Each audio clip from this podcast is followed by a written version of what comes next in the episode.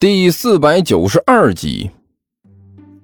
嗯，那个你说的好像，大概似乎有一点点道理啊。万晨干笑了一声，干巴巴的说道：“不是有一点道理，是很有道理。”甘球叹了口气：“哎呀，就算是一个没什么问题的家伙，都会因为被这个带进派出所狠狠的盘问。”何况你们这些有问题的，暂住证、身份证什么的都是白日做梦，抓到一个都不知道该怎么解释。你们是从什么地方来的呀？这是最糟糕的情况了。呃，听你这么一说，好像情况的确是这样哈。万晨干笑了一声，好像有一点点复杂哎。哎，我必须纠正你一下啊。让你动手之后的情况不是有一点点复杂，那是相当复杂。甘球拍了拍自己的脑门我现在一想起来都觉得头疼的要命，不知道该怎么处理。那你准备怎么办？万晨很认真的问道。难道就这么放任不管？那也不可能。甘球惊呼了一声。我可不想让一大群手里拿着棒子的痞子把我的家砸得乱七八糟，我还想住呢。好吧，这世上没有什么事情是可以两全其美的。万晨两手一摊，除非啊，你能找到一个更好的计划来代替我这个。哎，你终于说到了关键问题，找一个可行的计划来代替你的那个。甘球啪的一拍巴掌，这才是我们需要的。这么说，你已经有计划了？万晨好奇的问道。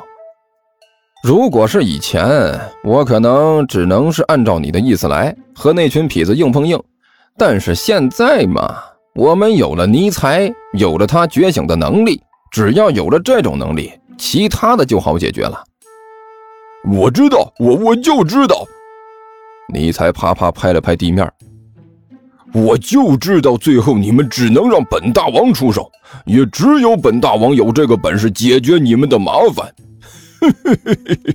让我猜猜看啊，甘球，你是不是又想借助本大王的幻术能力了？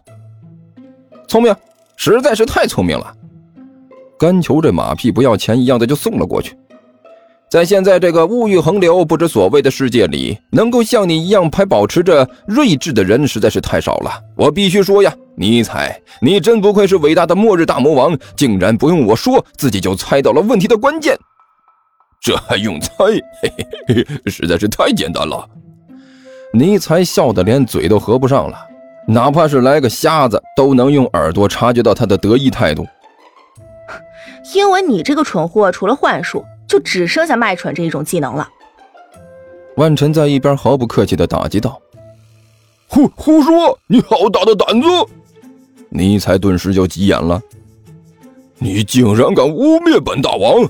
本大王的智慧浩瀚如海，呃，不如宇宙，怎么是你能够揣测的？”冷静，冷冷冷静！甘球连忙站出来打圆场：“尼才，别理他，别理他啊！”你应该了解一点，在这个世界上，天才是不会被理解的。毕竟这个世界里占了大多数的还是凡人。你都已经是天才了，还至于和这些凡人斤斤计较吗？呃，呃，对，呃，你说的对呀。尼采点了点头，平静了一下情绪。哎，你你你你说的都对，对嘛，这才对。甘球笑眯眯的继续忽悠，天才。就应该有天才的做法，凡人不理解那是他们的事儿，和天才有关系吗？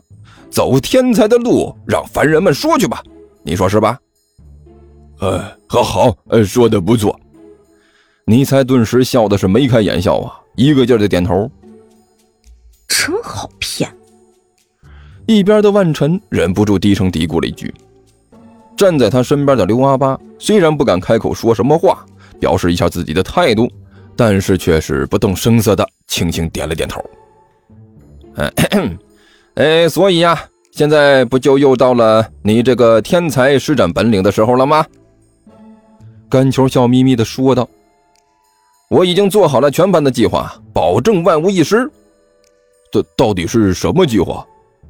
尼采好奇的问道：“我这次呢，准备给我们的客人来一次大场面。”甘球的笑容异常的奸诈，保证让他们目瞪口呆，外加头晕目眩。如果你的本事没问题的话，我准备把这次的计划搞得场面大一点，争取搞出大片的效果来。你的本事没问题吧？哎，干胖子，你这么说我就要批评你了啊！你什么都可以怀疑，就是不应该怀疑一名末日大魔王的实力，知道不？难道这段时间我做的事情你没有看到吗？一桩桩一件件，分明已经摆在你面前了，你应该很清楚才对呀！你不应该问我本事有没有问题，你只需要搞清楚你的计划能让我发挥出几成实力。嗯，嘿嘿，呃，好，好啊。干球一挑大拇指，我就欣赏你这种一往无前的气魄。放心啊，我保证做一个让你能百分之百发挥出实力的计划来。呃，干球啊，这个干胖子啊。我觉得你这么想实在是太天真了，让我这个末日大魔王发挥出百分之百的实力，嘿，这几乎是不可能的事情。要知道，就算是毁灭你这个小小的星球，也不可能完全发挥出我百分之百的实力。你如果能让我发挥出百分之三的实力，那你就应该感觉到高兴了。啊，是吗？甘球一脸的崇拜。尼采，你太厉厉害了！哎，完了完了完了！一边的万晨低声叹了口气。尼采那个蠢货已经彻底的掉进甘球的套里了。一边的刘阿八没说话，但是脸上的表情也是十分的沉重，看起来甚至有些沮丧。呃，好了，那个既然我们已经达成一致了，那我就把我的计划和你们说说啊。这个大家一起来商量商量，看看有什么可以改进的地方。就是这里吧。关小雨躲在阴影里，仔细的观察着前面干球住的地方，然后咂了咂嘴：“嘿呦，这还真的是够偏的。这个胖子住的地方还真奇怪。